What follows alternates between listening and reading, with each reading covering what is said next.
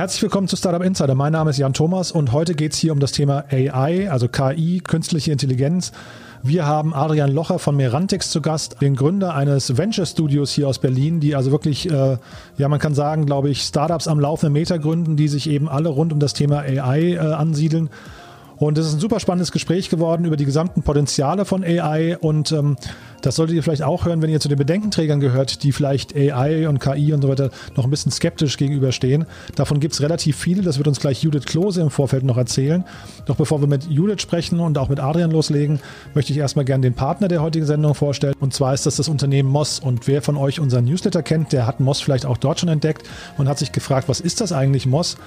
Ja, Moss ist ähm, bis vor kurzem unter dem Namen Fanta bekannt gewesen. Ist ein Berliner Fintech-Startup, das ziemlich durchstartet. Und, und, wenn ihr euch fragt, was das genau ist, Moss ist eine Firmenkreditkarte, die speziell für Startups entwickelt wurde. Mit Moss erhalten Startups ein bis zu zehnmal höheres Kreditkartenlimit und äh, und das Ganze eben mit einer 30-tägigen Zahlungsfrist. Das heißt also ideal für große Ausgaben, wie zum Beispiel, wenn ihr euer Online-Marketing auf Google oder Facebook bezahlen müsst und trotz dieser Facetten ist Moss eben eine richtige Firmenkreditkarte, also keine Prepaid-Karte oder Debitkarte. Das heißt, ihr könnt euer bestehendes Bankkonto weiterverwenden und müsst auch kein separates Konto einrichten und müsst auch nicht regelmäßig irgendwelche Guthaben aufladen. Und das ist auch nicht alles, sondern mit Moss könnt ihr eurem ganzen Team, also dem gesamten Team, physische und virtuelle Kreditkarten zur Verfügung stellen mit individuellen Ausgabenlimits. Äh, das heißt, euer Team kann damit also relativ bequem notwendige Ausgaben tätigen, ohne dass ihr die Kontrolle verliert und ohne dass ihr das auch im Prinzip dauernd freigeben müsst. Ne? Also dieser ganze administrative Aufwand ist natürlich natürlich auch in der Regel wirklich sehr nervig. Alle Ausgaben werden dann in Echtzeit getrackt und können total modern über ein Dashboard abgerufen werden. Und neu ist nicht nur der Name, sondern es kommt auch noch ein neues Feature, nämlich dass die Verwaltung von wiederkehrenden Zahlungen, wie zum Beispiel den üblichen Software-Subscriptions, relativ vereinfacht wird. Und durch dieses ganze Konzept entfällt eben bei Moss zum Beispiel auch der übliche Aufwand der Spesenabrechnung. Das heißt, die Ausgaben werden in der Moss-Software automatisch vorkontiert und können dann mit Belegen dokumentiert werden. Und am Monatsende könnt ihr dann diese ganzen Daten und Belege in eure Buchhaltungssoftware wie zum Beispiel Dativ exportieren und spart dadurch eben eine ganze, ganze Menge Zeit. Wir glauben, das ist ein Thema, das ihr euch mal anschauen solltet. Wir freuen uns auf jeden Fall über die Partnerschaft. Und wenn euch das interessiert und ihr eine unverbindliche Demo haben möchtet von Moss, dann geht doch bitte mal auf getmoss.com.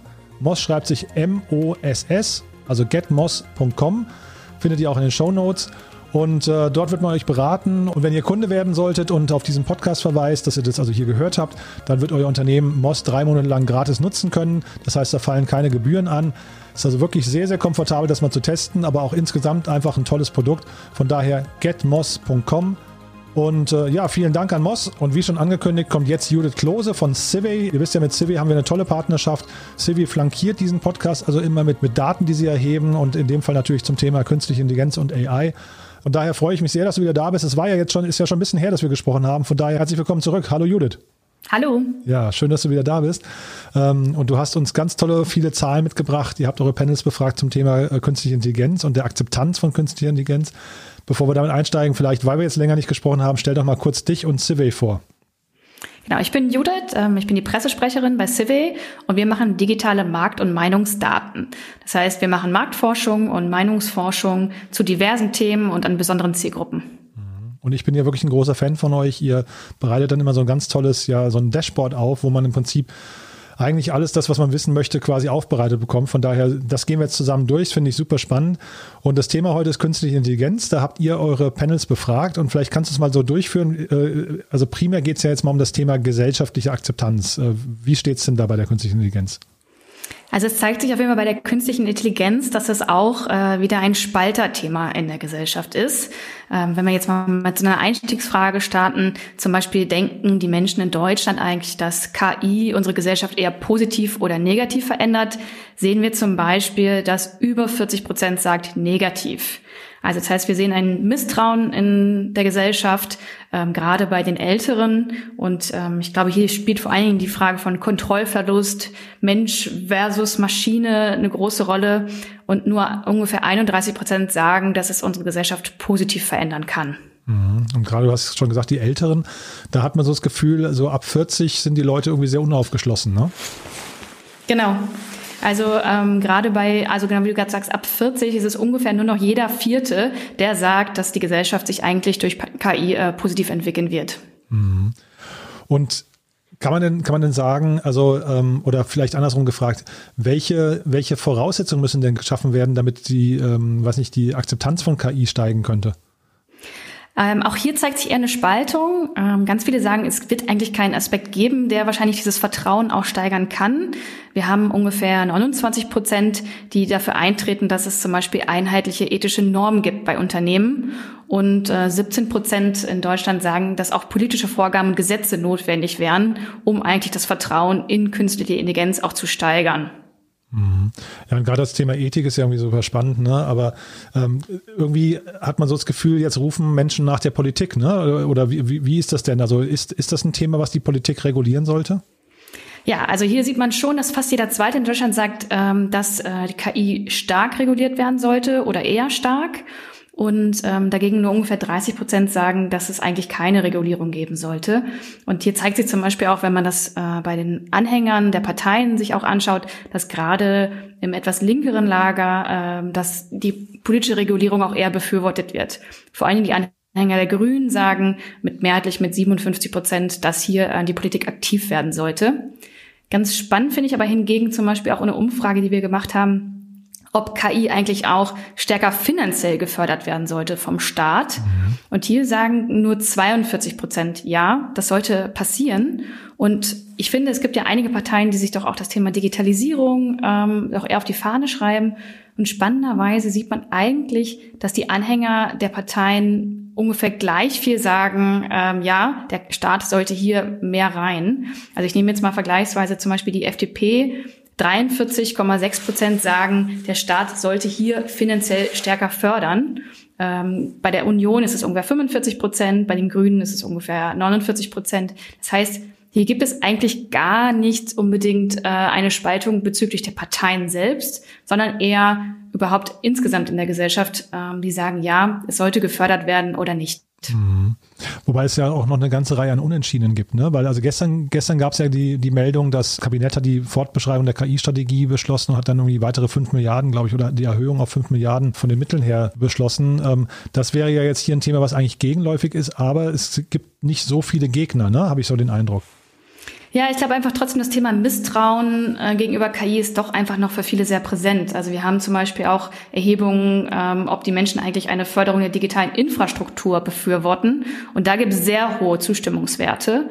Und ich glaube, das Thema KI ist einfach vielleicht noch zu abstrakt für viele Menschen, ähm, als dass sie da ähm, sagen, ja, da sollte einfach eine größere Förderung rein. Mhm.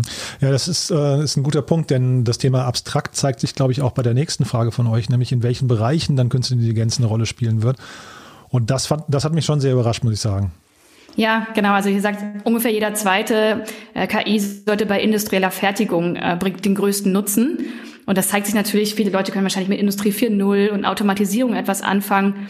Spannend finde ich aber hingegen, dass zum Beispiel beim Thema Umwelt- und Klimaschutz oder auch Mobilität, also autonomes Fahren, äh, eigentlich wirklich nur fünf Prozent beziehungsweise sieben Prozent sagen, ja, hier besteht eigentlich der größte Nutzen, mhm. obwohl eigentlich das, sage ich mal, doch auch sehr viel immer auf der Agenda, auf der medialen Agenda ist. Mhm. Aber wahrscheinlich ist es einfach doch noch zu abstrakt und da ist dann doch die industrielle Fertigung das, wo sich ähm, das Bild KI und äh, Maschine, Mensch ähm, vielleicht doch irgendwie am meisten schon ähm, festgesetzt hat. Mhm. Ja, das zeigt sich auch bei der nächsten Frage von euch, ne, wie, wie das mit den Routineaufgaben ist, ne? Ja, genau. Also die Spaltung, die ich vorhin schon angesprochen habe, zeigt sich auch hier. 40 Prozent sagen, ähm, KI kann uns quasi von Routineaufgaben befreien und äh, 39 Prozent sagen, nein, das wird wahrscheinlich nicht der Fall sein. Und ähm, viele Menschen wissen wahrscheinlich einfach gar nicht, wo es genau wirklich im Alltag dann auch präsent sein wird oder schon ist. Mhm, genau. Und das äh, zeigt sich an eurer letzten Frage oder im letzten Fragekomplex auch ganz gut, ne? wo, wo ihr gefragt habt, ob das äh, Thema KI irgendwie im Privaten schon überhaupt irgendwie Einzug gehalten hat oder, oder generell Einzug gehalten hat ins Leben eigentlich, ne? Genau, also wir haben jetzt einfach mal das Beispiel intelligente Lautsprecher genommen, beziehungsweise digitale Assistenten. Und hier zeigt sich, dass ungefähr jeder Fünfte sagt, ja, das nutze ich schon privat oder beruflich. Und ähm, da freue ich mich auch quasi vielleicht ähm, gerade bei Leuten mit Kindern im Haushalt, wenn man vielleicht nicht immer eine Hand frei hat oder mal schnell die Kinderlieder abspielen möchte, dass ähm, ich da auch eine Entlastung finde. Aber ähm, es zeigt sich auch, dass um drei Viertel sagen, weder noch. Also ich nutze es weder privat noch beruflich. Und da zeigt sich, da ist auf jeden Fall noch sehr viel Luft nach oben. Mhm. Ja, wir haben jetzt mit Mirantix hier jetzt gleich einen Podcast, äh, den ich geführt habe, wo ich, also muss ich wirklich sagen, ich bin echt überzeugt jetzt gerade von den, von den vielen Möglichkeiten der KI. Das ist, also da, da steckt so viel Potenzial drin. Das spiegelt sich in euren Umfragen noch nicht ganz wieder, muss ich sagen. Ich glaube, da ist noch viel Aufklärungsarbeit nötig, ne? Ja, auf jeden Fall. Oder es ist einfach natürlich dann auch die digitale Bubble, äh, die einfach wahrscheinlich noch nicht bei vielen Menschen im Land auch angekommen ist. Alles klar, Judith. Also dann vielen, vielen Dank äh, für diese tollen Gerne. Insights. Ist wirklich sehr spannend. Wo findet man euch, wenn man, wenn man auch mal so eine Umfrage mit euch machen möchte? Am besten auf Silvey.com äh, übers Kontaktformular oder gerne auch direkt mir schreiben, judith.silvey.com. Fantastisch. Alles klar, dann bedanke ich mich und bis zum nächsten Mal dann, ja? Ja, gerne. Okay. Ich danke auch. Tschüss. Ciao.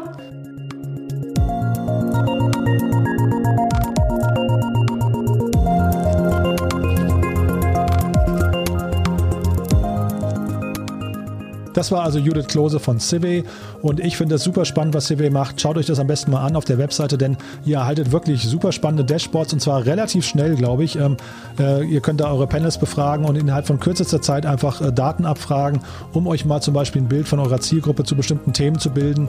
Also äh, civey.com und damit kommen wir zu unserem Gast von heute, nämlich dem Adrian Locher von Merantix. Adrian, ich finde es ganz toll, dass du da bist. Herzlich willkommen bei uns im Podcast. Hallo. Hallo Jan, vielen Dank. Super.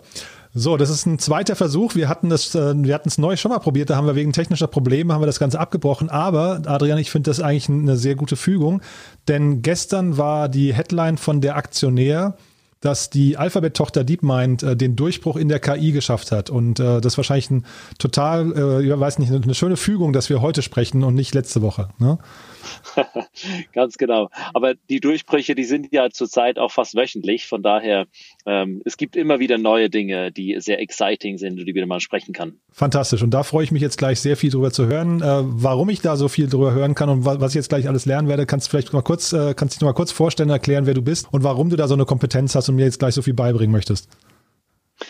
Ja, also die Kompetenz, das lasse ich dann andere äh, beurteilen. Aber wer ich bin, also ich bin Adrian, ich bin ähm, einer der zwei äh, Gründer von Merantix. Ich habe Merantix zusammen mit Rasmus vor vier Jahren, ja bald fünf Jahren gestartet, äh, mit der Idee, sozusagen den Seeding Ground für äh, KI-Ventures äh, zu bauen. Also wir sind ein Venture Studio und entwickeln KI-basierte Startups in verschiedenen Bereichen, haben bisher fünf Unternehmen aufgebaut und planen äh, in den nächsten vier Jahren zehn weitere aufzubauen.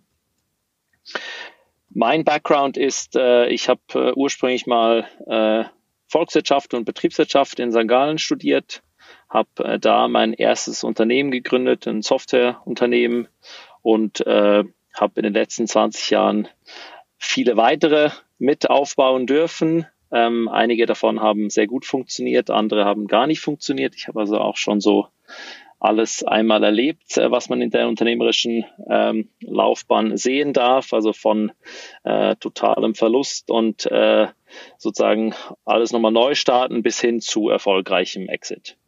Mhm. Das war jetzt sehr bescheiden ähm, äh, oder zumindest auch sehr, sehr kurz und dadurch eben sehr bescheiden, was du gerade über dich erzählt hast. Bevor wir über Marantix reden, lass uns noch mal kurz bei deinem Background bleiben. Vielleicht kannst du noch mal so ein bisschen durch die, was ich die letzten 10, 12 Jahre oder so durchführen, was du da alles gegründet hast. Und da, da war ja auch durchaus, da waren ja wirklich erfolgreiche Exits dabei. Ähm, vielleicht einmal kurz so deine, deine berufliche Karriere mal in der, oder unternehmerische Karriere vielleicht noch mal im Schnelldurchlauf. Ja, gerne. Also Bauen, das treibt mich an. Das hat mein Leben bisher ähm, sehr stark äh, auch geprägt. Ich habe als Kind äh, gerne Sachen aus Holz gebaut, irgendwann angefangen, Computer zu bauen, irgendwann äh, Software programmiert und ja, irgendwann sind daraus halt dann auch Unternehmen geworden. Ähm, mein allererstes Unternehmen, das war wirklich ein klassischer Software-Dienstleister, aus dem ist dann ein relativ erfolgreiches Agenturgeschäft entstanden. Ähm, das wurde mir aber auch irgendwann ein bisschen langweilig. Ähm, wir haben dann für große Firmen, vor allem in der Schweiz, auch arbeiten dürfen. Ähm, ich habe aber gemerkt, so dieses Projekte immer wieder von vorne starten, äh, das, das reizt mich nicht mehr so sehr. Ähm, habe mich deswegen dann entschieden, das Unternehmen zu verkaufen ähm, habe äh, parallel äh, neue Sachen gestartet. Davon war eins äußerst unerfolgreich. Äh, darüber rede ich auch sehr gerne, weil ich denke immer, bei den Dingen, bei denen man nicht erfolgreich ist, lernt man zehnmal so viel wie bei den Dingen, äh, in denen man erfolgreich ist. Ähm, ich habe 2006 ähm, ja ein Unternehmen aufgebaut, was man heute AdTech äh, nennen würde, also Advertising Technology. Wir haben versucht, äh, Kampagnenmanagement-Software für Facebook zu entwickeln, für Facebook-Kampagnen. Damals schon, ja. Und Damals schon, genau. Das war eine gute Idee an sich, aber ein paar Jahre zu früh. Ähm, das war insofern recht interessant, als dass wir ähm, zwar kein erfolgreiches Unternehmen aufbauen konnten, weil wir auch nach dem dritten Pivot äh, sozusagen keinen richtigen Product Market Fit gefunden hatten, aber ähm, offensichtlich haben wir trotzdem damals Facebook überzeugen können, weil äh, wir konnten dann 2007, 2008 für Facebook äh, im Prinzip so eine Art Deutschland-Launch äh, begleiten ähm, und haben Facebook eigentlich dabei geholfen, so von einer halben Million registrierter User auf äh, zwei Millionen zu wachsen innerhalb von knapp zwei Monaten und äh, damit dann auch so ein Tipping Point äh, zu erreichen. Mhm. Ähm, und äh, ja, das war eine recht spannende Erfahrung, weil Facebook zu dem Zeitpunkt tatsächlich noch relativ klein war mhm. und äh, wir da auch äh, dadurch die Gelegenheit hatten, mit Mark Zuckerberg und seinem Team tatsächlich direkt zusammenzuarbeiten. Und ähm, ja, mein letztes Unternehmen, ich muss jetzt ein bisschen springen, weil dazwischen ist auch einiges passiert, aber ähm, wir wollen ja auch über andere Dinge reden. Also mein letztes Unternehmen äh, war ein E-Commerce-Unternehmen, was ich in der Schweiz aufgebaut habe.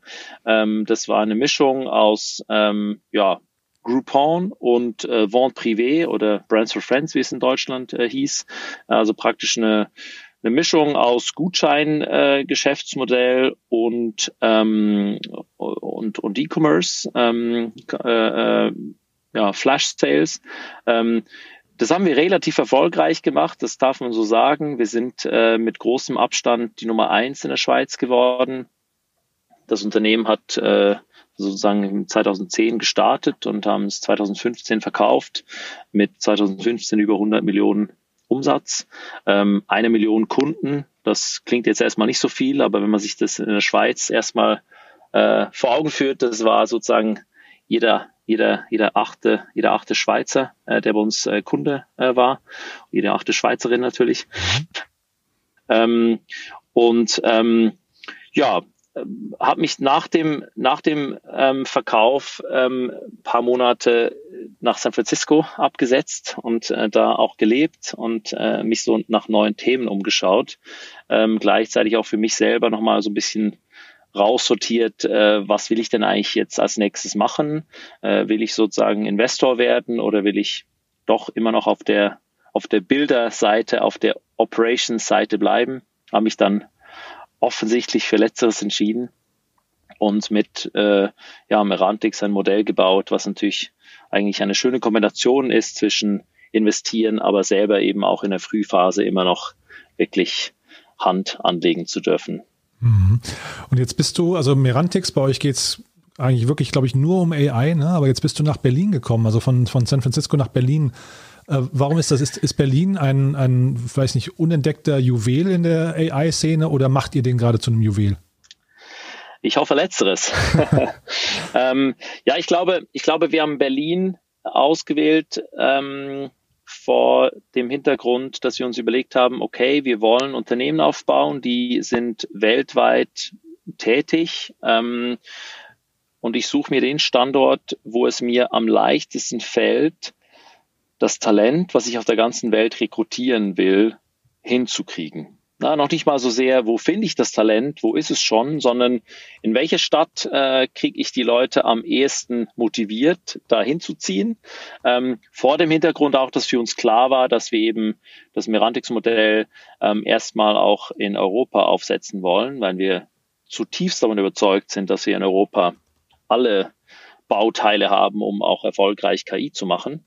Und äh, ja, vor dem Hintergrund haben wir uns verschiedene Städte angeschaut in Europa und uns dann sehr klar für Berlin entschieden.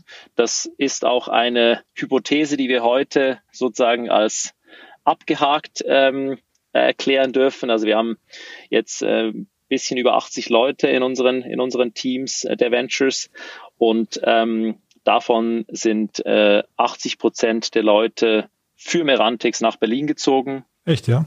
Wir haben, wir haben 30 Nationalitäten in unseren Teams. Wow. Naja, dass ihr Berlin, also dass ihr da einen Haken dran macht, ähm, sieht man ja auch daran, dass ihr jetzt einen Campus baut hier, über den möchte ich gleich auch mal ausführlich sprechen, weil das ja, das ist ja quasi ein Commitment, dass ihr auch länger hier bleiben möchtet, ne? Und dass, dass es der richtige Standort ist. Aber vielleicht nochmal ganz kurz auf deinen, auf deinen Zwischensatz eben, ihr habt, äh, ihr seid überzeugt, dass wir in Europa die richtigen Bauteile oder alle Bauteile für KI haben. Was sind denn das für Bauteile, auf die ihr da geguckt habt? Naja, zunächst einmal natürlich die Forschung. Ne? Also wenn du dir anschaust, ähm, Spitzenforschung in Europa ist äh, KI äh, ganz, ganz vorne dabei. Ähm, wir haben wahnsinnig viele sehr talentierte Forscher, ähm, die absolut cutting edge ähm, Research betreiben, die ähm, hervorragende, ähm, also hervorragende Neuerungen publizieren, ähm, die dann aber wiederum eigentlich eher in USA und äh, China kommerzialisiert werden. Das heißt, wir sind dort, wo es eigentlich, wo es eigentlich hakt, ist das Umsetzen der Forschung in die echte Welt, also in die echte Applikation rein. Mhm. Und das sind aber die, das sind die wichtigsten Elemente. Also das heißt, die Forschung ähm, quasi vorbereiten oder gibt es noch andere Dinge wie zum Beispiel Regularien? Also ist da, ist da Gesetzgeber auch gefragt oder ne? also jetzt im Vergleich zu China zum Beispiel oder so? Ja, genau. Also ich glaube, es gibt, es gibt schon noch andere Elemente, die eben dafür auch wichtig sind. Äh, das eine ist ähm, sicherlich auch die Industrie, ne? also grundsätzlich einmal die, die äh, die Welt der Unternehmen, äh, die auch äh, Kunden sein können und äh, die auch natürlich in frühen Phasen eben wichtige Entwicklungspartner sind. Ich glaube, davon gibt es in Europa wahnsinnig viele und wahnsinnig viele gute Unternehmen auch, die sehr ähm, erfolgreich, sehr innovativ sind und äh, insgesamt eben auch sehr viele Daten haben, die du natürlich auch brauchst, wenn du erfolgreiche KI-Modelle entwickeln willst. Das heißt, auf der Seite auch ist eigentlich ganz viel da. Äh, auch die Bereitschaft, äh, Kooperationsmodelle zu entwickeln, die Bereitschaft auch gemeinsam neue Dinge zu wagen, ist ebenfalls äh, da. Ich stelle fest, auch immer mehr. Ich glaube auch mittlerweile das Verständnis bei den großen Unternehmen und auch dem Mittelstand, wie wichtig KI sein wird, auch in der Zukunft und dass man da jetzt auch wirklich investieren muss. Ähm, weiteres Element ist ganz klar, das von dir angesprochene, die regulatorische Seite. Ich glaube, wir haben mit unseren äh, Datenschutzgesetzen äh, ähm, eigentlich mittlerweile, kann man sagen, weltweit schon so ein bisschen den Blueprint äh, geschaffen für ein eigentlich sehr gutes regulatorisches äh, Modell. Ähm, man kann da jetzt natürlich auch sehr kritisch sein und sagen, ja, das ist auch gleichzeitig etwas wachstumshinderlich, weil es eben auch sehr streng ist. Ähm, auf der anderen Seite, glaube ich, entsteht natürlich genau dadurch natürlich Vertrauen. Ähm, und gerade bei neuen Technologien ist Vertrauen schon so ein bisschen das Thema, ähm, was, äh, was, was wichtig ist und was vielleicht im Unterschied zu äh, einer USA oder auch einem China dann eben doch eher auch noch fehlt. Ne? Also wir sind hier in Europa schon eher so ein bisschen technologiekritisch. Wir denken dann nicht zuerst daran, oh, was kann uns diese neue Technologie bringen, sondern wir denken dann schon auch ganz früh daran, oh, was, was sind denn vielleicht die Gefahren, die von, von dieser Technologie ausgehen können. Mhm. Und äh, wenn du jetzt sagst USA und, und China, das heißt, ähm, die restlichen Länder oder auch Kontinente, die spielen erstmal keine Rolle. Das kann man, kann man, die kann man erstmal streichen aus quasi der, der Competitive äh, Landscape. Ja, so ein bisschen vereinfacht äh, gesagt schon, weil ähm, also traditionell USA natürlich in den letzten 50 Jahren einfach auf, auf den meisten Technologiebereichen wirklich führend äh, waren und sind, äh, was auch viel damit zusammenhängt, wie die Kultur äh, dort äh, ist. Ne? So auch im, im Sinne von wir wagen viel und äh, wir denken nicht zuerst, was kann alles schiefgehen, sondern wir machen auch einfach mal. Ähm, dann auf der anderen Seite China, die auf jeden Fall im Bereich KI sozusagen zur nationalen äh, Priorität erklärt haben und äh, dort gerade mit äh, riesigen Investments unterwegs sind, ähm, wahnsinnig viel in Forschung investieren, wahnsinnig viel aber eben dann auch in die Umsetzung und die Applikation investieren. Damit sind schon so die zwei großen Ökosysteme, in denen KI äh, gerade sehr schnell sich bewegt. Und äh, ich bin überzeugt davon, dass wir in Europa äh, hier nicht zu spät sind, aber wir müssen auch jetzt was tun. Wir müssen auch jetzt uns bewegen. Mhm. Und gibt es da in Europa andere Hubs noch, wo du sagst, die haben eine, weiß nicht, ausgeprägte Identität im Bereich KI oder ist das jetzt quasi eigentlich noch so ein bisschen plain field und jetzt könnte sich Berlin da eigentlich, also ich weiß zum Beispiel im Blockchain-Bereich ist Berlin eigentlich weltweit ein, weiß nicht, ein sehr angesagter Hotspot. Ich weiß nicht, ob das noch so ist, aber das war zumindest in der, in der Entstehungszeit von den ganzen Blockchain-Applikationen.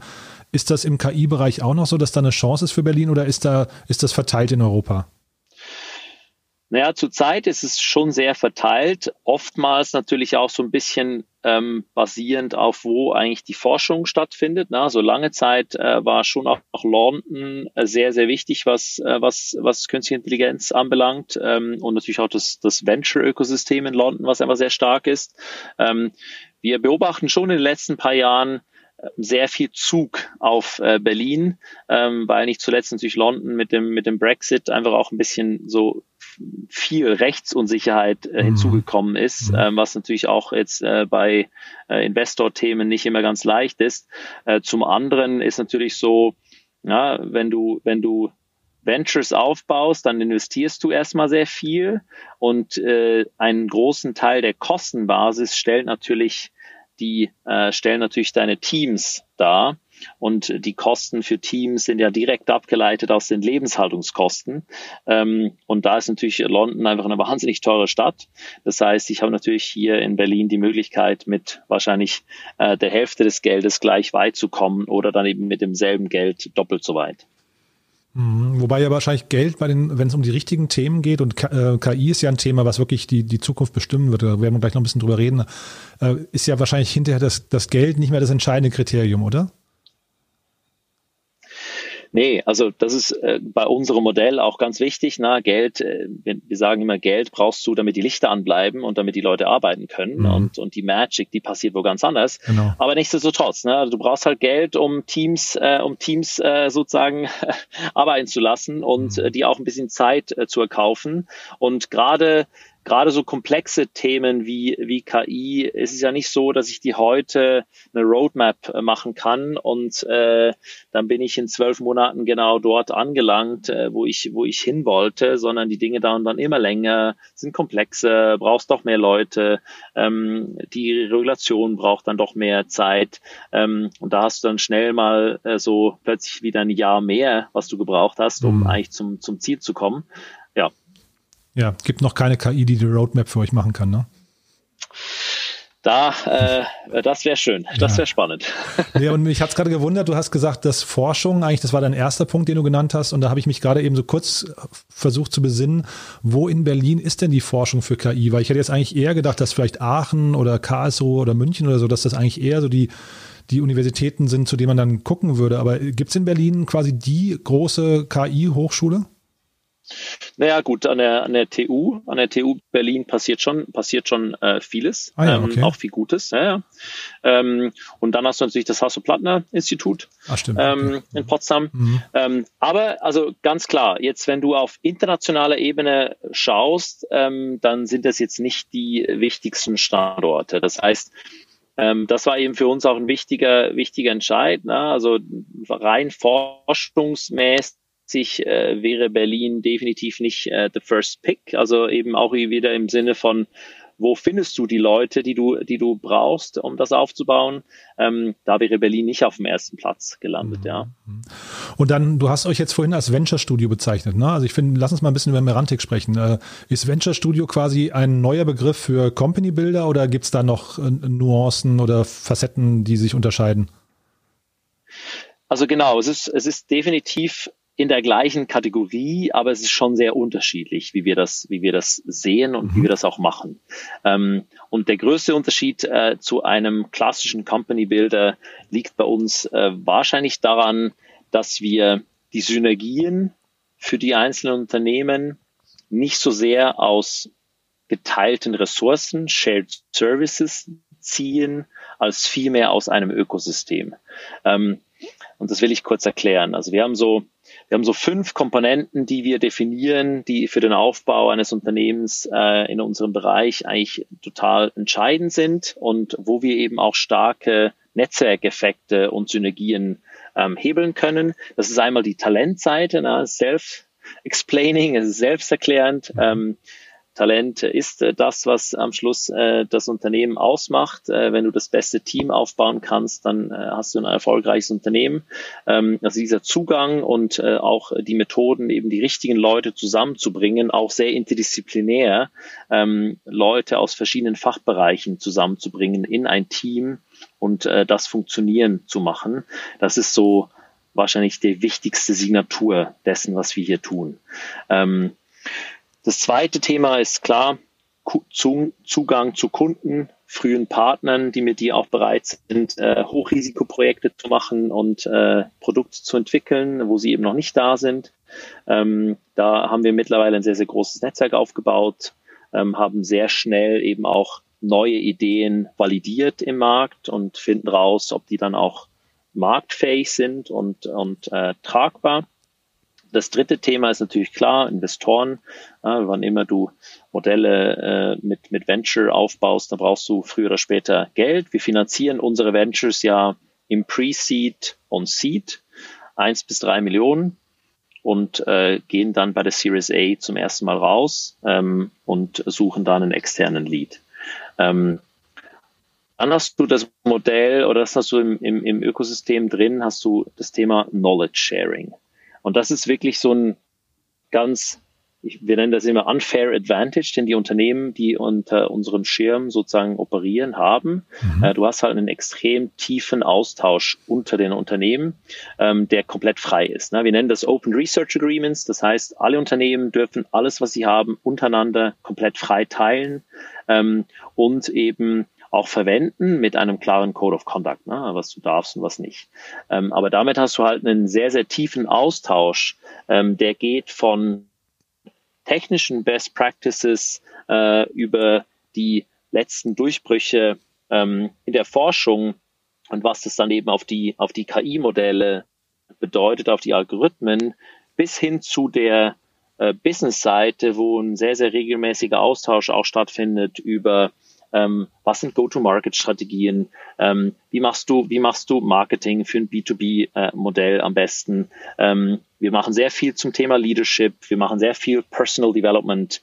Ähm, es gibt, es gibt praktisch jede Woche Veranstaltungen zu unterschiedlichsten Themen, in denen einfach ein sehr, sehr reger Austausch äh, stattfindet, äh, der schlussendlich dazu beiträgt, dass die Unternehmen, deren Teams einfach sehr viel schneller wachsen, als wenn das jetzt draußen sozusagen alleine passiert.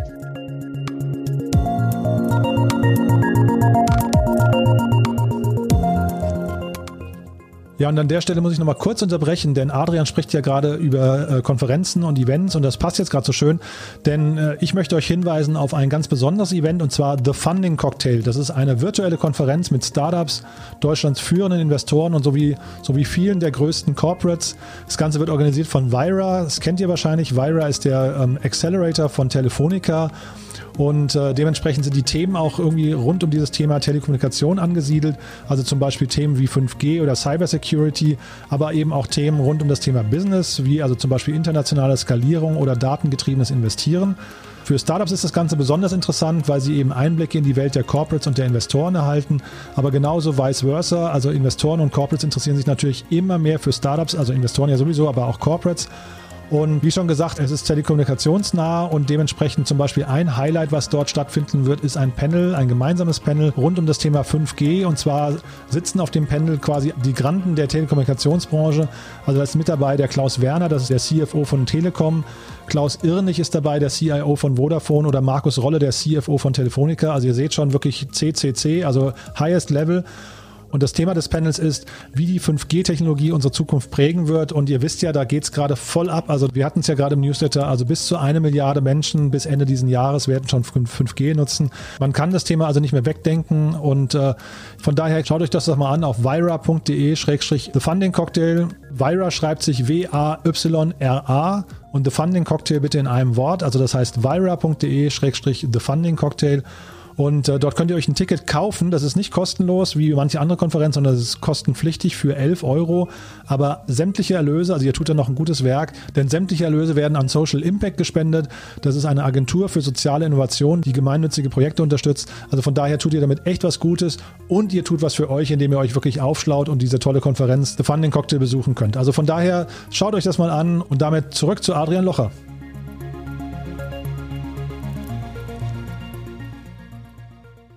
Das fünfte Element von, vom Ökosystem ist, wir nennen das Infrastruktur. Das sind dann so Sachen wie ja, unsere technische Infrastruktur, auf der Lösungen gebaut werden, auf dem eben auch schnelle Prototypen gebaut werden können, weil wir natürlich eine gemeinsame technologische Plattform haben, äh, weil jedes Venture, was dazu beiträgt, auch da, damit natürlich alle anderen weiterbringt. Ähm, das geht dann bis hin zu der Office-Infrastruktur, die eben dann auch geteilt ist und wenn du so willst, der Campus, den wir jetzt im April eröffnen, April nächsten Jahres, ähm, der ist im Prinzip eine Verlängerung, eine Vergrößerung unseres bestehenden Ökosystems, was bisher exklusiv nur für unsere eigenen Unternehmen war und mit dem Campus jetzt auch offen wird für andere Teams im Bereich Machine Learning, andere Ventures, ähm, aber auch Teams von größeren Unternehmen äh, bis hin zu Forschung Mhm. Ähm, wie, wie läuft denn dann dieser Prozess einer, einer Unternehmensgründung bei euch ab? Also wenn ich jetzt diese fünf Bereiche mir anschaue, dann fehlt mir eigentlich noch der Bereich quasi der Idee oder der, der, der eigentlichen Gründung. Also wo, wo entsteht das Venture? Ist, entsteht das durch quasi eure Kundenkontakte, weil ihr die Bedürfnisse am Markt seht oder kommt das durch externe Personen, die sagen, hey, ich habe eine Idee im AI-Bereich und würde das gerne mit euch zusammen machen? Oder wie, wie läuft das? Genau, also ich habe jetzt ja sozusagen die Elemente unseres Ökosystems beschrieben und äh, das, was, äh, was beim Aufbau wichtig ist. Ähm, der Aufbau selber, der findet in, so einem dreistufigen Prozess statt. Ähm, die erste Stufe ist dabei die Ideation Validation. Ja, da wird also die Idee entwickelt, ähm, so lange am Markt getestet, bis wir das Gefühl haben, doch, so wird es funktionieren und das ist auch der richtige Go-to-Market, das ist der richtige Product-Market-Fit. Ähm, da erzähle ich gleich ein bisschen mehr. Aber dann geht es in die zweite Stufe, das ist dann die Inkubation. Das ist wirklich dann dort, wo das Unternehmen auch gegründet wird, aufgebaut, das Team wächst und äh, die Lösung wird wirklich entwickelt und in den Markt getragen. Ähm, dann ist die dritte Phase dann dort, wo wir eben die besagte Series A anstreben, wo das Unternehmen sozusagen ähm, ja, graduiert und äh, damit nicht aus unserem Ökosystem rausgeht, aber damit ähm, sozusagen die, die dritte Stufe verlässt und äh, dann auch ähm, bis zum gewissen Grade eben selbstständig wird. Ähm, die deine Frage, woher kommen die Ideen? Ähm, die kommen aus unterschiedlichsten Bereichen. Na? Zum einen haben wir natürlich ähm, Gründer, die auf uns zukommen und äh, die bestimmte Themen mitbringen und äh, die wir dann gemeinsam anschauen. Und ähm, wenn wir volle Conviction haben, die auch bauen. Ähm, zum anderen haben wir natürlich einen sehr regelmäßigen Austausch mit Investoren, mit der Forschung, äh, gucken uns ständig neue Themen an ähm, und entscheiden uns dann auch für bestimmte Bereiche, in denen wir tiefer reingehen und auch Thesen entwickeln, welche Businessmodelle und ähm, Technologien äh, wir da am, am, am, am aussichtsreichsten sehen. Ähm, der dritte Bereich, aus dem auch Ideen äh, immer wieder entstehen können, ist unser, unser Portfolio-Unternehmen Merantix Labs. Merantix Labs ist ein Dienstleister, äh, die sehr viel für Unternehmen im Bereich Industrie ähm, Projekte umsetzen. Einiges auch äh, mittlerweile im Bereich Venture Building as a Service für, für Kunden im Auftrag. Ähm, da haben wir DAX und, und Mittelstandsunternehmen in Deutschland. Ähm, und aus diesen Projekten entstehen natürlich auch immer wieder neue, neues Verständnis für bestimmte Industrien, wo wir dann auch eine Theorie entwickeln, ähm, in welchem Bereich äh, wird am meisten ähm, Transformation, äh, wird am meisten Disruption entstehen. Mhm. Das heißt, das sind eigentlich so die beiden wichtigsten Buzzwords für euch auch, Transformation und Disruption, ja, sehe ich das richtig? Weil vielleicht kannst du uns mal kurz durchführen. Was heißt denn eigentlich für euch KI oder, oder ähm, also wo, wo zieht ihr die Grenzen für euch auch? Genau, äh, das ist ein ganz wichtiger Punkt. Wir sind, ähm, ja, wir sind eigentlich ein, wir sind, ein, wir sind eigentlich ein lustiger, ein lustiger Investor, weil wir so eine, eine Mischung, eine Mischung aus totaler Thesengetriebenheit äh, haben, aber dann eben auch wiederum sehr operativ die Sachen selber umsetzen. Ähm, und äh, das ist aber auch wichtig, weil es, weil es, weil es aus unserer Sicht auch unseren unseren Edge ne, als, als Investor, aber eben auch Company Builder, äh, Venture Studio äh, ausmacht. Ähm, wir glauben, dass KI eine Grundlagentechnologie ist. Ja, im Englischen heißt es General Purpose Technology. Ähm, und die General Purpose Technologies, was die eigentlich eint, da kannst du Internet oder Software und noch viel früher Dampf, Elektrizität äh, nehmen. Was die eigentlich eint, ist, dass sie sehr, sehr schnell kommoditisieren. Das heißt, ein reiner USP auf der Technologie zu erreichen, eine Abgrenzung im Markt nur durch, durch Technologie, ähm, ist sehr, sehr schwer. Ähm, was viel spannender ist, ist eigentlich, dass auf Basis dieser Technologie komplett neue Märkte und Businessmodelle entstehen können. Und da kann man jetzt das Internet nehmen. Ja, wenn du da anschaust, was sind heute die größten Unternehmen, ähm, dann sind es eigentlich alles Unternehmen, die sind durch das Internet überhaupt erst möglich geworden. Ja, also bevor es diese Technologie gab, waren die Modelle, mit denen diese Unternehmen heute erfolgreich sind, ähm, gar nicht marktfähig. Ähm, und wir sehen KI in einem sehr ähnlichen, in einer sehr ähnlichen Form. Es ist also eine, eine Grundlagentechnologie, auf der komplett neue Modelle entstehen, äh, die eben dann praktisch die Marktführer der Zukunft ausmachen werden. Mhm. Ja, ich hatte mich ähm, im Vorfeld gefragt, weil ähm, es gibt diesen, diesen legendären Satz, alles was digitalisiert werden kann, wird digitalisiert, der irgendwie so zehn Jahre alt ist von der HP-Chefin damals. Und ich habe mich gefragt, ob jetzt quasi die nächste Stufe eigentlich sein muss, alles was digitalisiert werden konnte, wird irgendwann auch KI-basiert sein ja, wird dann automatisiert. Automation ist ja dieses große Paradigma von KI mhm. und ähm, dem würde ich auf jeden Fall so, so zustimmen. Ja, alles, was automatisiert werden kann, wird automatisiert und KI ist ja dann nur eine weitere Technologie. Ne? Automation ist ja schon ganz lange.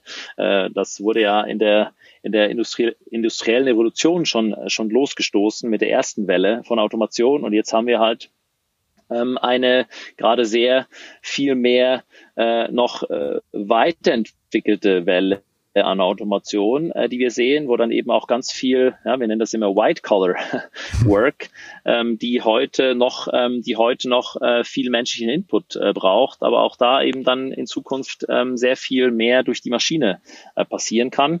Und das Stichwort Transformation und Disruption ist, ist natürlich deswegen wichtiges, weil ja, wir gucken uns insbesondere die Modelle und Industrien an, in denen wir glauben, am meisten transformative Kraft, am meisten Disruption durch KI zu sehen. Oder anders gesagt, alle Industrien verändern sich und wir gehen am liebsten in die Sektoren rein, bei denen wir glauben, dass KI eben der entscheidende Punkt in der Transformation ausmachen wird. Mhm. Und du hast vorhin mit den, also du hast über den Mittelstand und die Corporates hier vor Ort gesprochen und, und das ist ja eigentlich eine ziemlich, weiß nicht, äh, es klang so ein bisschen nach Neugierde eigentlich, ne, die dann, oder zumindest ähm, äh, Gesprächsbereitschaft, dass man versteht, man muss, mit, muss sich mit den Themen beschäftigen. Ähm, macht ihr das dann, sind diese Entwicklungen quasi dann mit den Unternehmen zusammen oder macht ihr die für die und äh, seid dann trotzdem quasi marktfähig und könnt auch mit, den, mit deren Konkurrenten sprechen? Also sind das quasi Kundenaufträge, die ihr so von Anfang an startet und, und Joint Ventures oder seid ihr komplett autark? Nein, also im Grundsatz äh, bei den Ventures sind wir komplett autark. Äh, wir partnern aber mit sehr viel Unternehmen und ähm, machen dann jeweils jedes Mal sozusagen die Vereinbarungen, die auch am meisten Sinn ergeben ähm, auf der kommerziellen Seite. Ähm, wenn du jetzt Merantix Labs nimmst, das ist wiederum ein Unternehmen, was im Kundenauftrag arbeitet. Mhm, okay, verstehe. Ja, ich habe mich ähm, so ein bisschen, also ich finde es spannend, dass ihr in Deutschland startet, muss ich ganz ehrlich sagen, weil also ich hätte jetzt eigentlich vermutet, dass so in Deutschland eher Skepsis und Bedenkenträgertum irgendwie so, so äh, was ich vorherrschen und dass man eigentlich weniger diese Chancen sieht, ähm, die ihr ja eigentlich, äh, was sind die dem ganzen Thema ja innewohnen. Also seht ihr viel Angst, seht ihr viel Skepsis? Ja, ich glaube, da würde ich jetzt aber auch, ähm, das ist natürlich ein bisschen gefährlich, ne, immer verallgemeinernd, aber mhm. ich würde jetzt mal so weit gehen und sagen, da ist Europa insgesamt, äh, glaube ich, immer noch sehr ähnlich. Na, natürlich hast du da Ausreißer und die und die kleinen äh, und die kleinen Länder, die dann teilweise ähm, etwas etwas innovativer unterwegs sind. Aber insgesamt, glaube ich, ähm, sind wir da in Europa schon generell etwas technologieskeptischer. Und ähm, das hat natürlich auch immer ein bisschen damit zu tun, ähm, wie viel der Technologie verstehst du. Ähm, also Angst kommt ja immer dann, wenn du Dinge nicht verstehst. Und wenn ich mir das Schulsystem von heute anschaue, ähm, in dem, in dem die Kinder aufwachsen, ähm, dann sehe ich dort halt äh, fast noch keine Technologie. Ähm, naja, wenn ich, wenn ich mit Technologie nicht aufwachse, ähm, wie soll ich mich dann damit ähm, anfreunden ähm, und, und warum soll ich davor keine Angst haben? Ich glaube, das ist die entscheidende Frage. Mhm. Und denkst du viel über die Rolle des Menschen in der Zukunft nach? Weil er, ich frage jetzt deswegen zum Beispiel, also es gibt ja JD.com, da der, der, der Gründer Richard Liu hat irgendwann mal gesagt, dass er eigentlich von Fabriken komplett ohne Menschen, also die komplett automatisiert sind, äh, träumt, äh, wo die, äh, weiß nicht, Logistik und, und Drohnenlieferung und so weiter, also wo der Mensch eigentlich keine Rolle mehr spielt. Denkst du darüber nach, was aus quasi dem Menschen wird in der Zukunft, wenn tatsächlich AI diese ganzen, was nicht, trivialen Tätigkeiten übernimmt? Ja, total. Also und, und, ehrlich, um ehrlich zu sein, bin ich, bin ich total excited über diese Zukunft. Weil ich glaube, die Wertschöpfung, die Wertschöpfung, wenn du jetzt Technologie anschaust in den letzten paar hundert Jahren, ähm, so äh, hat der Mensch immer weniger getan, die Technologie immer mehr auch ihn assistiert und übernommen. Dabei ist eigentlich die Wertschöpfung stetig gestiegen, unser Wohlstand stetig gestiegen, unsere Lebensbedingungen sind stetig besser geworden und ganz ehrlich, ich sehe keinen Grund und ich habe bisher auch noch kein Argumentarium gehört, warum es dieses Mal bei KI anders sein soll. Mhm. Nee, ich kann mir das total gut vorstellen, dass, ähm, dass, dass dich das ähm, begeistert. Ich finde es auch wirklich ein super spannendes Feld. Aber zeitgleich muss man natürlich, glaube ich, um den Menschen die Angst zu nehmen, auch so ein bisschen, ähm, weil also es gibt ja keine Grenzen für diese Entwicklung. Ne? Man, man weiß jetzt eigentlich gar nicht, ähm, wo hört das irgendwann auf. Vielleicht geht das mal irgendwann in die Rechtsprechung rein, vielleicht kommt das Thema Moral dann irgendwann. Ähm, ja, also künstliche Intelligenz ist ja dann irgendwie kollektiv äh, einfach, einfach schlauer als wir alle, ja. Und äh, da, deswegen frage ich gerade, wo, also wenn du, wenn du so drüber nachdenkst, vielleicht gibt es auch gute Bücher, die du empfehlen möchtest, mit, wenn man sich damit beschäftigen möchte. Aber also ich finde es auf jeden Fall einen sehr, sehr spannenden Themenkomplex, muss ich sagen. Ja, ich glaube, ich glaube, das Wichtigste aus meiner Sicht ist, dass wir nicht so sehr von der Idee geleitet werden sollten, dass uns die Dinge irgendwann aus der Hand gleiten. Mhm. Ich glaube, das ist so, das ist so die Kernangst, die hinter den meisten dieser Szenarien äh, eigentlich versteckt ist. Und ich finde sie so, ja, so spannend sie sozusagen aus einer philosophischen Perspektive ist, dieses Szenario äh, einmal durchzudenken. Ähm, so wenig kann ich es bisher aus, aus technischer Sicht so richtig nachvollziehen, mhm. ähm, weil am Ende des Tages und auch da wieder die Technologiegeschichte lohnt sich manchmal, das ein bisschen genauer anzuschauen. Ähm, wir haben uns durch die Forschung und Weiterentwicklung äh, mit neuen Technologien immer auch wieder selber weitergebracht und Dinge, die wir anfangs nicht verstanden haben, ähm, haben wir zum Schluss viel, viel besser beherrscht. Äh, und es gibt ein simples Beispiel, ne? Das ist ein bisschen blöd, aber halt trotzdem irgendwie einleuchtend. Ähm, wenn du da, wenn du an das an das Element Feuer denkst, äh, Feuer war ganz ganz lange Zeit eine schreckliche Urgewalt, äh, der man irgendwie nicht so richtig Herr äh, wurde hat Städte, hat, ähm, äh, hat, hat äh, fast ganze Länder vernichtet. Ähm, und irgendwann hat man gelernt, mit Feuer umzugehen und das auch äh, produktiv einzusetzen. Und die Angst vor Feuer ist, äh, würde ich mal behaupten, deutlich kleiner geworden. Wir haben neue Technologien entwickelt, äh, mit denen wir dann auch äh, sozusagen mit dem Feuer umgegangen sind. Und ich sehe keinen Grund, ähm, warum es mit, mit KI anders äh, sein soll, auch wenn das natürlich jetzt aus unserer heutigen Sicht technisch so viel komplexer ist als Feuer, ja, das ist klar. Mhm. Ja, ich habe so das Gefühl, dass da gerade so ein, äh, weiß nicht, ähm, schleichender Prozess eben beginnt, wo der Mensch anfängt, Technik immer mehr zu vertrauen. Ne? Sei es jetzt bei der was nicht, Informationsbeschaffung, ähm, vielleicht mit allen Nebenwirkungen, auch die Querdenker können ja irgendwie da irgendwie so ein, so ein, so ein was nicht ein, ein Auswuchs des Ganzen sein, ne? aber bis hin zu jetzt irgendwann kommen die Self-Driving Cars und dann musst du ja auch dieses Vertrauen haben, ich steige da ein und ich vertraue der Technik, dass die Technik äh, menschgemacht oder nicht, aber irgendwie auch gut funktioniert. Ne? Und ich glaube, das ist jetzt so ein Prozess, der da einfach beginnt, bis hin dann irgendwann in den Gesundheitssektor, wenn dann irgendwie jetzt, äh, was wir jetzt gerade eben hatten mit, äh, mit äh, DeepMind, ne? dann, also das sind ja alles so Themen, wo plötzlich Technik, weiß nicht, immer näher an den Menschen ranrutscht. Ne?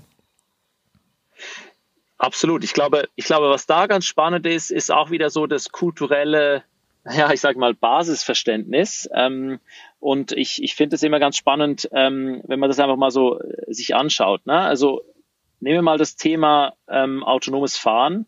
Ähm, da hast du in den USA so die, ähm, die These oder die generelle Grundhaltung, sobald ein System weniger Fehler macht als der Mensch, ist es good to go. Dann darf es auf die Straße. So, unser Verständnis hier ist, das System muss null Fehler machen, bevor es auf die Straße darf. Mhm. So, jetzt kann man sich natürlich überlegen, wo dann die Innovation schneller auf die Straße kommt, ja. Mhm. Ähm, und ich glaube, das ist schon ganz, ganz entscheidend, auch, dass wir uns überlegen, ähm, welches, also in welcher Welt wollen wir leben? Welche, welche Regeln wollen wir aufstellen? Ähm, was ist uns wichtig? Und ähm, wie setzen wir das dann schlussendlich auch um? Welche Rahmenbedingungen setzen wir? Und äh, ich glaube einfach da ist es auch wichtig, dass wir anfangen, noch etwas mehr auch zu experimentieren, dass wir generell auch Fehler mehr zulassen und nicht auf diese, auf diese so Null Fehler ähm, äh, Theorie uns komplett äh, optimieren, ähm, weil das verlangsamt halt einfach alles, was mit Neuem, auch äh, Unbekanntem zu tun hat. Und äh, ist aus meiner Sicht auch nicht eine Grundhaltung, die uns jetzt äh, sozusagen auf den nächsten Level bringt, was, was die Gesellschaft äh, und die Menschheit insgesamt anbelangt. Mhm. Wir können es ja vielleicht mal in euren Startups durchspielen. Ne? Ihr habt ja zum Beispiel, ihr habt ja ein Startup für Mammographie, wenn ich es richtig weiß. Ne? Ähm, äh, wie ist das? Also welche, welches Level braucht dieses Unternehmen, um quasi markteinführungsreif zu sein? Ja, ähm, spannende Frage. Wir sind äh, mit äh, VARA, so heißt das Unternehmen, im Bereich äh, Brustkrebs äh, Früherkennung ähm, tätig. Und äh, das Unternehmen ist heute in der Lage, rund 50 Prozent aller Screening, also aller Vorsorgeuntersuchungen komplett zu automatisieren. Die anderen 50 Prozent äh, gehen immer noch zu einem Arzt, der sich dann den entsprechenden Fall anschaut. Und äh, der Effekt daraus ist, du hast entweder als Arzt mehr Zeit für die komplexen Fälle, weil die einfachen eben das System übernimmt, oder du kannst mehr Menschen in kürzerer Zeit Zugang zu dieser Untersuchung geben. Und das ist natürlich jetzt ein Thema, was in Deutschland jetzt noch nicht so unglaublich äh, viel Resonanz erzeugt. Ne? Aber wenn du jetzt mal an die etwas größere Welt denkst und die medizinische Versorgung ähm, und du hast einen besseren Zugang durch höhere Automation, dann merkt man plötzlich auch, welche Auswirkungen solche Technologien eben auch im positiven Sinne auf die Menschheit haben können. Mhm. Das wollte ich gerade fragen. Also ihr guckt eigentlich auf die positiven Effekte hinterher, auf das positive Ergebnis, ja? Ja, unbedingt. Also ich glaube, na, wenn du, wenn du, wenn du was aufbaust, dann äh, bist du ja erstmal doch sehr, sehr tief drin und das kostet ganz viel Zeit. Und ich würde mal behaupten, alle unsere Gründerinnen und Gründer, inklusive mir, verbringen am meisten Zeit unseres Lebens äh, hier innerhalb von Merantix und unseren Ventures. Und äh, da habe ich schon irgendwie auch den Anspruch, äh, mit dieser Zeit etwas äh, zu tun, was auch wirklich einen sinnvollen Impact hat. Mhm. Und möchtest du uns noch mal ein paar andere Beispiele von euren Ventures geben? Also welche, welche Bereiche besetzt ihr noch gerade? Ja, wir haben, ähm, wir haben äh, SIA Search, äh, das ist ein Datenmanagement-Unternehmen. Äh, das geht vor allem im Bereich Machine Learning Infrastruktur. Vereinfacht gesagt, bauen wir dort Tools, also Schaufeln und Pickel äh, für die Unternehmen, die KI-basierte Algorithmen entwickeln und helfen diesen Unternehmen dabei, diese Algorithmen schneller und robuster sozusagen in die Welt äh, zu bringen. Mhm. Ähm, ein anderes Unternehmen, was ich schon erwähnt hatte, ist Merantix Labs. Merantix Labs hilft, wie gesagt, Industrieunternehmen, äh, DAX und Mittelstand dabei, KI-Projekte umzusetzen, eigene KI-Labore zu bauen oder sogar eigene KI-Ventures aufzubauen.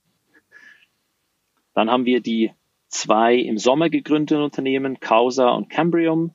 Causa ist im Bereich Causal äh, Causal Learning äh, unterwegs. Ähm, da geht es um das Verständnis, das tiefe Verständnis von äh, Business Intelligence. Also praktisch Kennzahlen haben sich verändert. Äh, ich will wissen, warum. Ähm, das ist heute so ein typischer Task eines, eines Business Analysts, na, der sich dann da in die Zahlen reingräbt. Ähm, wir haben ein System entwickelt, was eben einen guten Teil dieser Analysearbeit selbstständig macht und dabei die Gründe für die Veränderung von Kennzahlen ähm, sozusagen an die Oberfläche bringt, äh, dabei natürlich auch die möglichen Optimierungspotenziale ähm, dann eben aufzeigt. Ähm, also, du so willst, eigentlich Automation von Business Intelligence. Ähm, ein weiteres Unternehmen, was wir gestartet haben, wie gesagt, Cambrium. Cambrium ist im Bereich proteinbasierte Materialien. Ähm, das ist deswegen spannend, weil ich glaube, das Thema Klima ähm, wird am Schluss äh, nicht unbedingt durch Verzicht und oder Regulierung gelöst, sondern schlicht und ergreifend einmal mehr durch technologische Innovation, ähm, nämlich dass wir Prozesse und Materialien, die heute sehr, sehr starke und, und äh, negative Footprints äh, haben, CO2, einfach ersetzen durch neutrale oder sogar äh, also CO2-negative ähm, äh, Stoffe. Ähm, ein Beispiel, ja, Fleisch ist eine der größten Emittenten, also Nahrung insgesamt, Lebensmittel ist eine der größten Emittenten von CO2. Ähm, wenn man sich da jetzt vorstellt, dass man äh, diese Materialien eben anfängt, durch biologisch erzeugte Materialien zu erzeugen, hat das einen riesigen Effekt.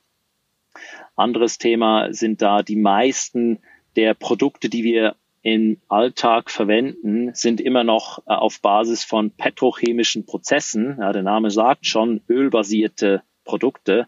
Ähm, wenn wir dort anfangen können, diese Produkte durch biologische zu ersetzen, ähm, dann haben wir einen richtigen Impact auf äh, das Klima, was uns umgibt. Mhm. Jetzt musst du mir mal als Laien versuchen zu vermitteln, weil das finde ich jetzt hochspannend, was du gerade sagst, weil es sind ja sehr diverse Themen, das sind ja ganz, ganz verschiedene Stoßrichtungen.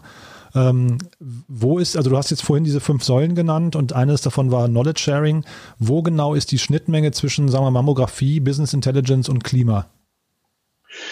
Ja, ähm, auf, auf verschiedensten Ebenen tatsächlich. Also technisch natürlich ähm, gesehen ist schon einmal äh, klar, da hast du ganz viele, ganz viele Themen, die in den Unternehmen drin auch geteilt werden weil am Schluss die Entwicklung von Algorithmen, äh, Machine Learning äh, basiert, schon sehr viele gemeinsame Muster mit sich bringt. Ähm, du hast auf der strategischen Business-Seite hast du ganz viele Themen, wie eben, wie machst du den richtigen Go-to-Market? Wie sorgst du dafür, dass du am Anfang sehr viele Kunden überzeugen kannst, äh, dein Produkt zu nutzen? Äh, wie machst du das regulatorische, der, den regulatorischen Prozess, äh, wenn du ein neues Produkt in den Markt bringst?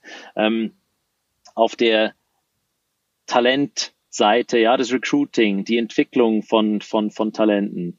Das sind alles Themen, ähm, die diese Unternehmen eben teilen und aus unserer Sicht eben viel wertvoller sind, darauf Synergien ähm, zu erzeugen, als jetzt zu versuchen, im Kerngeschäft sozusagen ähm, auf Teufel komm raus hier ähm, Synergien zu hebeln. Mhm. Ich hatte im Rahmen der Vorbereitung eine Deloitte-Studie gelesen, da, da ist mir zum ersten Mal das AI as a Service, der Begriff untergekommen, das kannte ich gar nicht.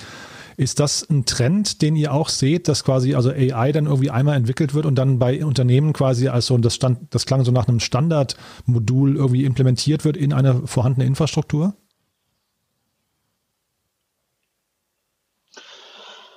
Ja, also das ist schon jetzt so ein bisschen Buzzword-Bingo. Ach ja, okay. Ähm, ich, ich glaube, ich glaube, da geht's schon noch sehr, das wird schon noch sehr, sehr lange dauern, äh, bis jetzt quasi KI einfach äh, direkt aus der Steckdose kommt und äh, dann auch äh, von selber sozusagen alles funktioniert.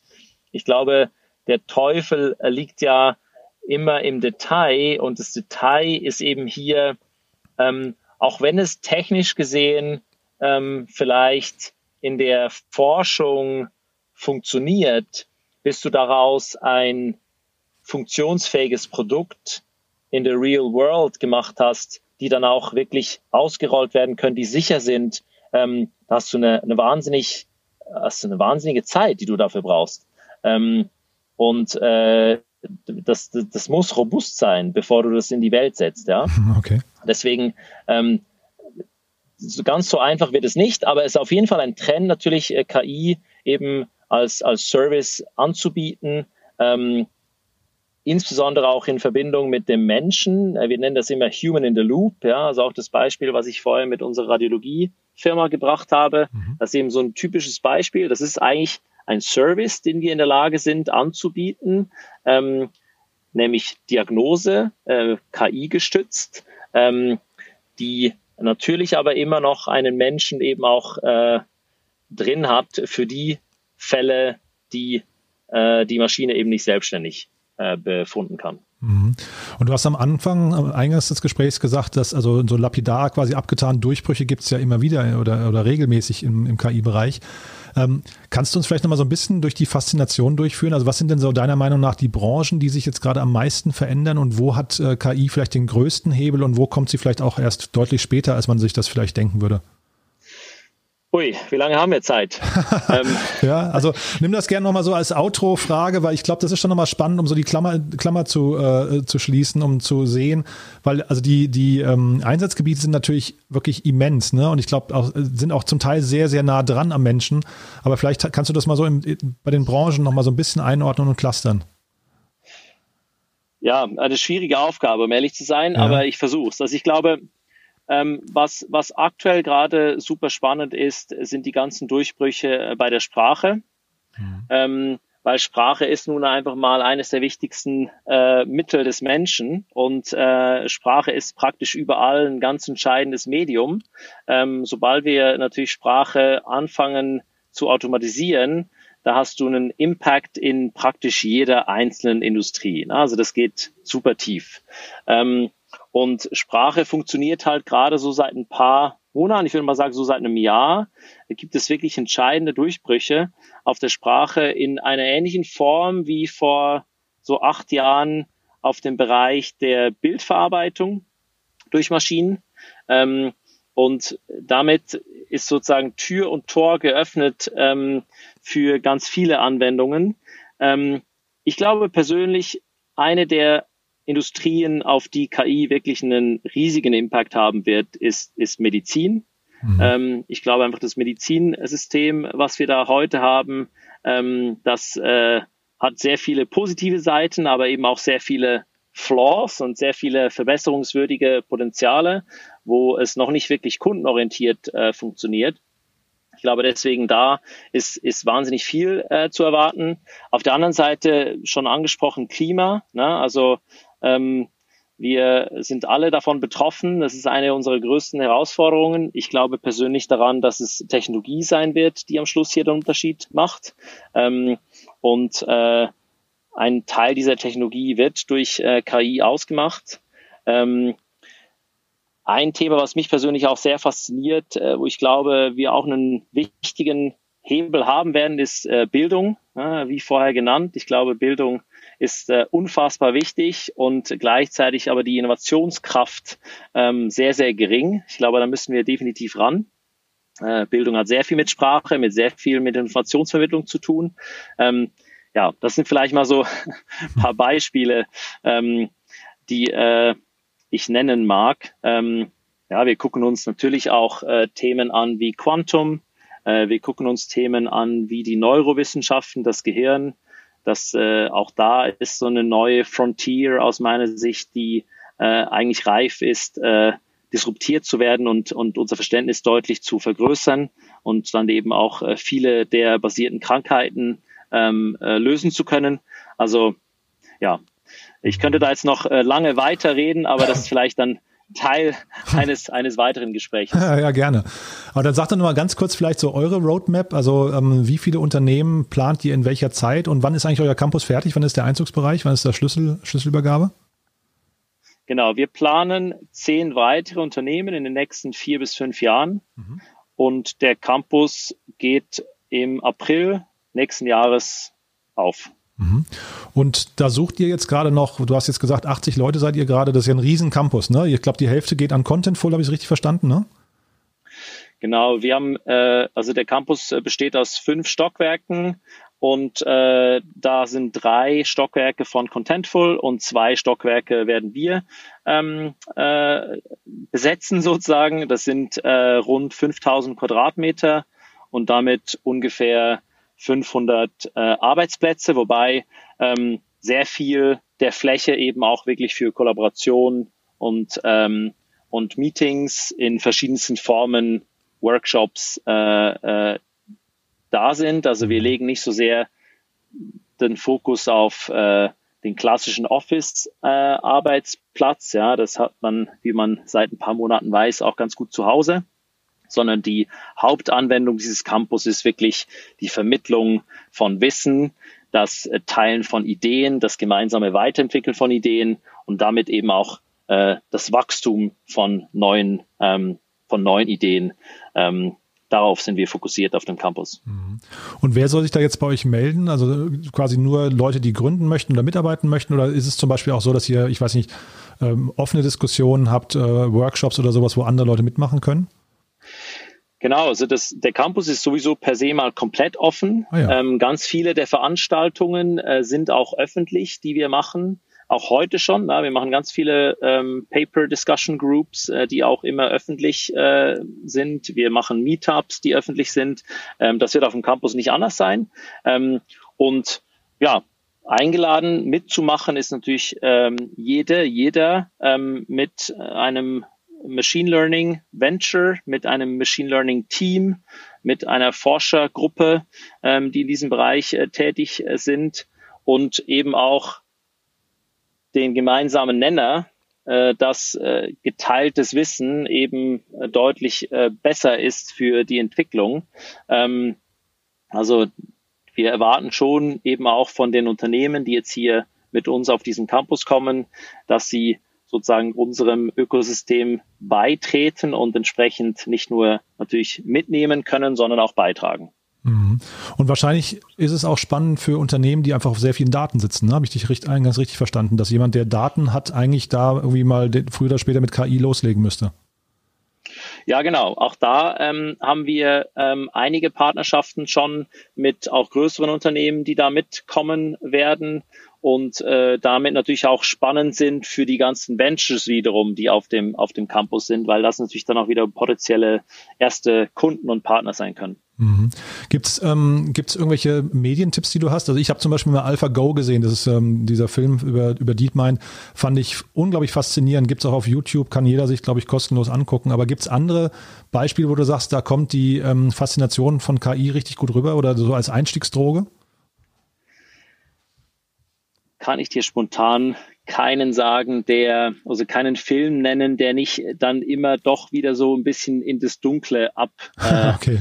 ab, äh, ab äh, sozusagen abschweift. Ja, das könnten ja auch zum Beispiel, es gibt ja sehr viele so Open Lectures oder sowas, wo du vielleicht sagst, ähm, schaut euch mal aber müssen wir auch nicht, wenn, wenn du da jetzt spontan nichts hast. Nee, also ich meine, ich meine, was, was da natürlich an, an Kursen vorhanden ist auf, äh, auf den ganzen äh, offenen Unis, ja, so edX und Coursera und Co. Das ist schon sehr, sehr wertvoll. Mhm. Ähm, das sind ja auch, das sind ja auch wirklich teilweise ähm, Kurse aus Stanford, äh, Princeton und Co. Mhm. Ähm, mit wirklich sehr, sehr, ähm, mit sehr, sehr ähm, äh, etablierten Professoren, äh, die da äh, frei oder sehr günstig angeboten werden. Das lohnt sich auf jeden Fall für alle, die tiefer in das Thema einsteigen wollen. Ähm, da, das würde ich auf jeden Fall empfehlen. Super. Adrian, also wir sind schon weit über die Zeit. Ähm, also ich fand es hochgradig spannend, muss ich sagen. Ich würde trotzdem gerne als Outro-Frage, wenn du erlaubst, nochmal kurz auf den Eingang, weil du hast gesagt, du sprichst sehr gerne auch über dein unerfolgreiches Unternehmen. Ähm, vielleicht nochmal ganz kurz deine Learnings. Was sind so die zwei, drei Takeaways, die du da vielleicht noch weitergeben möchtest? Hier hören ja ein paar Gründer zu, die vielleicht ähm, genau diese Fehler auch vermeiden könnten. Ja, sehr gerne. Also Nummer eins ist sicherlich Timing.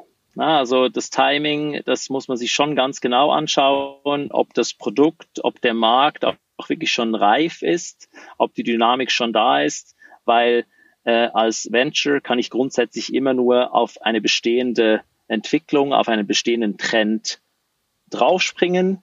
Es wird mir nur schwer gelingen, den selber zu bewegen. Ich glaube, das ist so das eine. Äh, das andere ist auf jeden Fall, das Team macht es aus. Ähm, in allen Unternehmen, die ich bisher gegründet habe, war das der entscheidende Erfolgsfaktor. Ähm, da die richtigen Leute zu haben, ganz schnelle Entwicklung. Ich glaube, das sind so die zentralen Dinge, die mich antreiben, die auch in unserem Modell, wie wir das mit Merantix jetzt aufgebaut haben, äh, überall wiederzufinden sind. Fantastisch. Und dann vielleicht zum Schluss einfach nur gesagt, Scheitern ist auch nicht tragisch. Man lernt immer was dabei, sieht man ja an dir. Also wenn man einmal hinfällt, man muss einfach nur wieder aufstehen. Ich glaube, der Unterschied zwischen den erfolgreichen Unternehmerinnen und Unternehmern und den unerfolgreichen liegt eigentlich nur darin, dass die erste Gruppe einfach einmal mehr wieder aufgestanden ist, nachdem sie hingefallen sind. Perfektes Schlusswort. Adrian, ich danke dir ganz herzlich für deine Zeit. Es waren super spannende äh, Insights, muss ich sagen. Ich hoffe äh, einfach, dass euer Campus sich genauso entwickelt, wie du das wünschst. Aber es klingt auf jeden Fall nach einer Mega-Mission, muss ich sagen. Und äh, ganz toll für den Standort Berlin. Ach, ihr seid in Berlin, das muss man wirklich noch sagen. Ihr seid in Berlin. Ne? Das äh, weiß gar nicht, ob wir das erwähnt hatten. Berlin Mitte. Ich glaube, am Nordbahnhof ne? entsteht das, ähm, entsteht der Campus, ne? Genau, das Gebäude ist äh, fünf Minuten vom Nordbahnhof entfernt, äh, direkt äh, mitten in Berlin, immer noch Berlin Mitte. Fantastisch. Adrian, also vielen, vielen Dank und äh, bis bald dann hoffentlich. Vielleicht machen wir nochmal eine Fortsetzung, wenn wir mal so vielleicht die ganzen Trends im AI-Bereich nochmal durchgehen wollen. Ist ja wirklich ein mega spannendes Thema, muss ich sagen. Also vielen Dank erstmal. Sehr, sehr gerne. Vielen Dank für das Gespräch dir, Jan, und einen schönen Abend. Ebenso, ne? Bis dann. Ciao. Mach's gut. Ciao.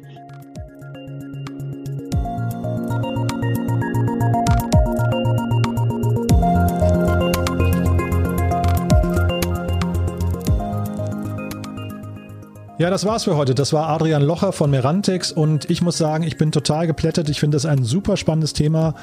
Denke mal, das werden wir in der nächsten Zeit noch öfters hier im Podcast haben, denn ich bin da so richtig angefixt. Denn es scheint ja einfach, dass AI wirklich in allen Facetten unseres Lebens irgendwie stattfinden wird. Im einen Bereich früher, im anderen später. Aber irgendwie ist das so ein Thema, was, also da kann man sich nicht mehr wegducken. Von daher, ich glaube, das werden wir demnächst noch öfters machen.